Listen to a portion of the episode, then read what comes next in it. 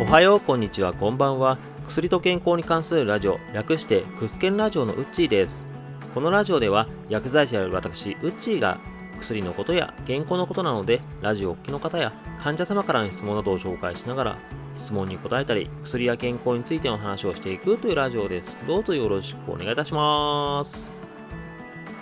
今回の話は前回に引き続きまして薬の開発秘話というテーマから話をさせていただきます。テーマをいただきました。30代男性 B 型ラジオの田山さん本当にありがとうございました。前回では薬の副作用をもとにしてまた違った形で新たな薬が開発されたりするそういった話をしていきました。今回では前回と違った感じで薬の開発秘話を話をさせていただきます。それでは早速ですが今回のテーマはこちら。古来から伝わる不思議な薬せいろがんって何者？今回はどういう経緯で生まれたのかがはっきりしてないし変な作り方をする薬そういった代表格ともいえるせいろがんの話をいたします。せいろがんあの独特の味や匂いがしてそしてお腹が痛い時の救世主となるあの市販薬。テレビや雑誌などでよく宣伝を見かけますし、ドラッグストアや薬局、多くの場所で売られているのを見かけたりします。今回はあのせいろがんが特殊な作り方をするよとそういったことも話をするんですけども、その前に一般的な薬の作り方を話すことでせいろがんが何で特殊なのかという話をしたいと思います。ではまず一般的な薬の作り方というのを簡単に話をさせていただきます。近年ではパソコンの解析機能、そういったのを用いまして、様々な病気やウイルスが解析されております。そして、ある疾患にはこういった特徴があるな、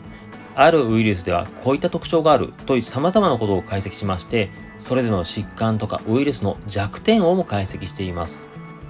最近の例で言えば、通称新型コロナと言われている SARS-CoV-2。このウイルスの特徴を解析しまして、このウイルスが人体のどういった部分と結びつき、そして細胞に住み着いてしまうのか解析しまして、このウイルスが細胞に結びつかないようにする、このウイルスに対する抗体を作らせるワクチンの開発がされました。今回のコロナに対するワクチン、これはまさにウイルスの解析をもとにして行われました。以前このラジオの中でも触れたことがあるんですけども、今回のワクチンは本当にいろいろ特別です。で、今後はこの技術がいろいろな疾患にとって主流になると言われております。もともと今回の新型コロナに対するワクチンに関しても、もともとはあるがんの研究をしておりました。で、あるがんの治療で進めていた技術を急遽コロナに対して転用したというものです。そしてコロナに対するワクチン、世界各国で行われて副反応がどうだったのか、効果はどうだったのかなどのデータがかなり集積されております。これによりまして今後はありとあらゆる病気やウイルス解析してワクチンや薬を開発するときにもこの情報が使われると言われております。今までは治療が困難とされた多くの疾患が今後治療できるようになるんではないかとも言われております。で今話したウイルスや疾患を解析するというのも治療薬開発の一つの方法です。ただ他にも様々な方法があります。例えば様々な疾患にかかったラットなどにいろいろと薬を与えてみる。そしてどういった反応をするかなどを見て薬の開発をしたりするのもよくあることです。こういったことはよく動物実験となるので問題にされることもあるんですけども現在でもよく行われていることですし薬の開発や病気の解明のためには必要とされております。今話してきましたウイルスとか病気の解析とかラットを使ったものとかこういうのっていわゆる実験室とかラボで行われることです。パソコンと向き合ったり、フラスコから薬を出したり、いわゆる科学的に薬を作るといった光景です。薬を開発するといったら、白衣を着た人がフラスコを持って、で、なんかいろいろと混ぜて失敗したら爆発してといったのは、漫画とかでよくある描写ですけども、白衣の人が科学的なものを用いて薬を開発する。これまさにイメージしやすい映像だと思われます。薬の開発といっても本当にいろいろなことがあります。有名なところですと2015年にノーベル賞を受賞した大村博士のようにある疾患を起こす菌をまず発見する。これも薬の開発やとても大事なことです。今まで原因不明と言われた疾患の原因となるものを発見すると。そしてその原因を倒すための治療薬を開発することでその疾患を克服するという。大村博士で言えばこの功績によりまして世界中で3億もの人が失明する恐れがあると言われた疾患を克服すると言われたのでまさに人類に偉大すぎる貢献ということでノーベル賞を受賞されました。でこういった発見をするということは薬はとても重要なんですけども大村博士以外の例として有名なものではペニシリンを発見したイギリスのフレミング博士もとても有名です。よく言う青カビから抗生剤の元になるものを発見した人です。医療ドラマのジンを見ていたよという方ではこのペニシリンという話がよく出てきたなということでなんとなく青カビとペニシリンというワード覚えている方も多いんではないかなと思われます。このフレミング先生も青カビの周りにはある菌が育たないという特徴を発見して青カビには菌に対抗する力があるんではないかということを発見しまして菌に対する薬抗生物質や抗生剤と呼ばれる薬に対して多大なる貢献をした方です。このように薬では発見をするということもとても大事です。ただ薬の中にはなんとなく昔から使われておりそれがなんとなく効いてるから今も使われているというものもとてもあります。有名なもので言えば漢方薬。現代では漢方薬もなぜ効果が出るのかといったことは解析はされてきているものの古来から様々な生薬生薬を植物の一部とイメージしていただければいいんですけども生薬を組み合わせると様々な効果があるよ。でこういう組み合わせをするとこういう効果がある。というのは昔から伝わってきているものです。例えば葛根湯はどういう組み合わせのものなのか芍薬甘草とはどういう組み合わせのものなのかというのを昔から伝わってきているものでアレンジなども加えられているものもありますがいつからかははっきりとはわからない頃から伝わってきているものです。例えばですけども葛根湯に入っているクズは体を温める作用があるんだというのは昔の方では解析とかをしてたわけではないです。そう聞いてきたよ。実際に周りの人で試したらそういう効果があったんだといった感じで過去の経験などをもとにして伝わってきているという薬も漢方では有名だったりします。昔の方のある意味実験結果が現代にまで残っているというものです。とはいえ昔から伝わってくるものといっても植物が由来ということであればそこまでおかしいと感じないんじゃないかなと。体調が悪い時には少しでも体に良さそうなものを取り入れようとするのは現代でも自然なことかと。現代のようにありとあらゆる食べ物が溢れてるわけではない。過去では植物いろんなものを試してみるのは自然なことなんではないかなと思われます。とはいえそれでもなんでこの薬が現代にまで伝わっているのかよくわからないものもあります。前置きが長くなり大変申し訳ございませんでした。今回なぜ伝わったのかよくわからずさらになんで飲もうとしたのかの根拠が薄いそんな飲み薬であるセイロガンの話をしていきます。改めましてせいろがんパッと思いつく方も多いんじゃないでしょうか。一家に一つは置いてませんか？あのオレンジっぽい箱あの匂いや味あのラッパのマークの CM を思い出す人もいるのではないでしょうか。せいろがんという商品は1902年からあるものです。これも大変古いんですけどももう100年以上の歴史があるんですけども実はこのせいろがんの主成分もっと古くからあるものです。主成分というから植物とかだろうと思うかもしれませんが植物は植物なんですけどもせいろがんって特殊な作り方をしております。せいろがんの主成分木クレオソートという成分です。この木は木曜日の木とか木ってことですね。でそれにクレオソートというカタカナの名前が入りまして木クレオソートです木という字が入っているので木なのかと思うかもしれませんが本当にせいろがの主成分は木から作っておりますブナとか松こういったのを炭化、炭にした際に得られる木のタール。タールが粘り気のある黒から褐色の油っぽい液体ですね。これを抽出することで、この木クリオソートというのは得られます。こういう作り方をしていると、あのせいろがんの独特な匂いとか味、納得される方も多いんではないかなと思われます。で、このわざわざタールを抽出して得られるっていうのが、これ、紀元前のエジプト時代から使われていたと言われております。なぜエジプト時代で使われていたかというと、ミイラとかを作るための防腐剤として使っていたと言われております。そんな昔からあるものが現代にも伝わっております。せいろがんは1902年に生まれた。でも、もともとの成分はそんな昔からあるんだ、おかしくないか？と思うかもしれませんが、この元々あったものを商品として売り出すようになったのがあくまで1902年でありましてこの主成分としては紀元前のエジプトの時代から使われていたと言われております。とはいえミイラの保存に使うものがなぜ薬になっていったのかしかも飲み薬になっていったのかというとかなり時代は流れますが西暦1830年ドイツにおいてこの木栗をそうとは当時は食品の防腐剤に使われておりましたがそれだけでなくこれ消毒効果があるかもしれないということで傷が可能しないために使われたりもしておりました。でその時は傷口とかに塗ったりしておりました。ただある程度傷への効果があるのでもしかして殺菌効果とか菌に対する効果あるんじゃないかということでこの頃からこの木クリオソートタール状の液体を飲んでみるという試みがされるようになっておりました。実際に胃腸の違和感を抑えるということで胃腸疾患に効果があるんではないかと言われるようになりました。防腐剤で使ってたよとか傷の可能止めに使えるとはいえタール状の飲み物を飲んでみようと考えるのは現代の価値観からしても結構とんでもないことかなと思われます。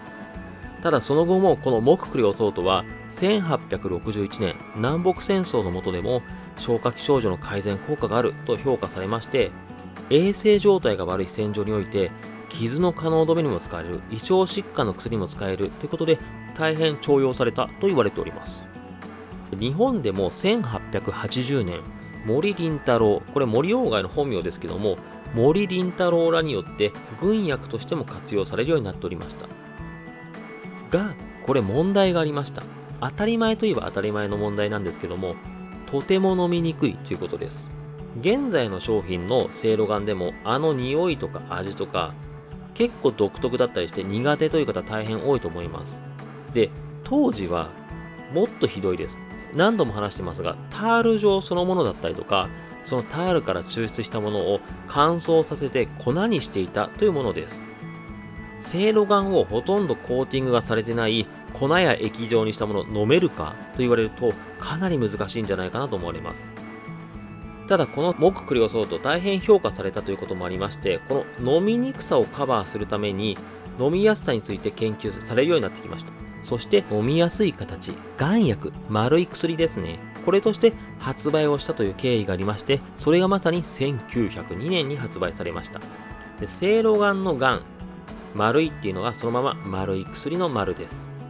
で、この木クリオソートを主成分とした薬、1902年に発売になりましたが、この1902年頃に発売されたというのが、セイロガンという名前ととても結びつきがあります。少し話を戻しますが、このセイロガンという薬、軍医でもあった森林太郎らにとても評価されておりました。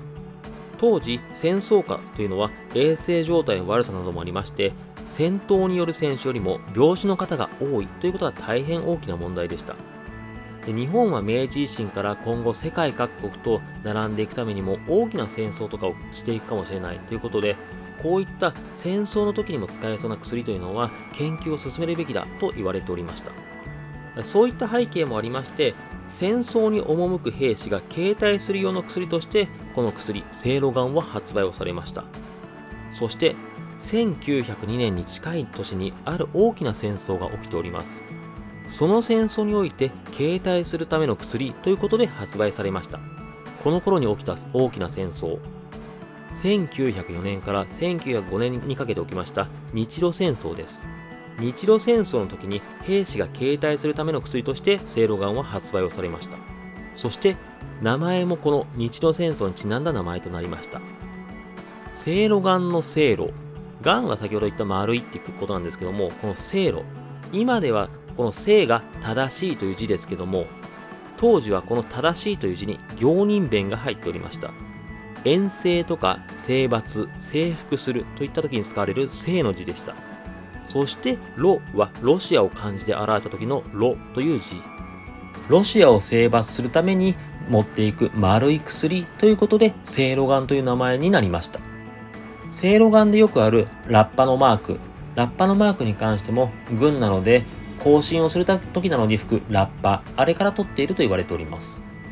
ただ、戦争の終結後、国際関係上で征伐ロシアを意味する名前はまずいなということで、行人弁を取った正しいという漢字の今のセイロガンという名前に変わりました。でこういった背景もあるセいろがんなんですけどもそろそろ薬の効果について話そうかと思っております。発売して120年近く、ただもっとドイツとかで使われるようになって190年ほどの歳月が経っております。が、なぜ効くのかがよく分かってないまま発売に至りました。1830年にドイツでよく飲むようになってからも、1902年の発売までの間に、なんで飲んで効果があるのかがはっきりわからないまま発売に至ったという経緯があります。冒頭近くで漢方のところでも触れましたけども、この成分はこういう効果があるという過去からの情報の伝達とか、情報の蓄積によって使われ続けたもので、そしてそのまま製品となったというものがセイロガンです。また、発売されてからもわからないままというのが大変長かったそうです。実際のところ1980年代の時点でせいろがんの会社の社長がなぜ聞くのかがはっきりと分からず悩んでいたという逸話がありますこの逸話についてはある医師からなんでせいろがって聞くのかと問われた時に木クレオソートは消毒剤みたいなものなのでお腹消毒するんではないですかと返答したところ消毒剤飲んだらすぐに腹痛収まっておかしくない？実際消毒剤飲むか？それ説明がつくのかと言われたとのことです。せいろがの会社社長としても安全性や有効性を明確にしなければいけないということで1991年に研究所を設立しました。1991年に研究所を設立しているということは約90年もの間発売してなぜ効くのかがはっきりしていなかったということです。で実はこれ今現在も解明している途中でして現在解明した部分もあるんですけども現状では木クリオソートに腸内の水分を整える機能があるとか胃から吸収されてすぐに大腸の過剰な動きすぎを抑えて痛みを抑えると言われておりますが解明が進んでいる途中なのでまだはっきりしないところも多いとのことです。もちろん多くの方で飲んで安全性や有効性があったというのも事実ではありますが多くの方が知っている薬であるにもかかわらずそしてとてつもなく飲みにくい薬をなぜ飲もうと思ったのかも正直不透明です。ただ理論上ではわからなくても実際には効果があった安全だったといったデータの蓄積で過去から伝わってそして商品になって今なお多くの方に使われているそういった薬もありますよという。薬となるときっとすごい研究をされてるんだもうデータとかすごいあるに違いないと思われるかもしれませんけどもこういった感じで意外とわかんないところはわかんないままだよという薬は世の中多かったりするんだなということで今回の話も締めさせていただければと思います。今回はこんな感じです。今回は薬の開発費は第2弾としてせいろがんについての話をさせていただきました有名な薬でもまだまだわからないことが多かったりするという話をさせていただきましたテーマをいただきました30代男性 B 型ラジオの田山さん本当にありがとうございました次回は薬の開発秘話で発想力の違いといったところで話をさせていただこうかなと思っております。そして一応次回で一つの締めとさせていただければと思っております。今回も最後までお聴きいただきまして誠にありがとうございました。また次回もお聴きいただけると大変嬉しいです。それではまたお会いしましょう。このラジオで話す内容はあくまで一つの説であったり一つの例です。医師の方針や患者様それぞれの状態で治療方針は違いますので、自身がかかっている医師や看護師、薬剤師などの話を優先するようお願いいたします。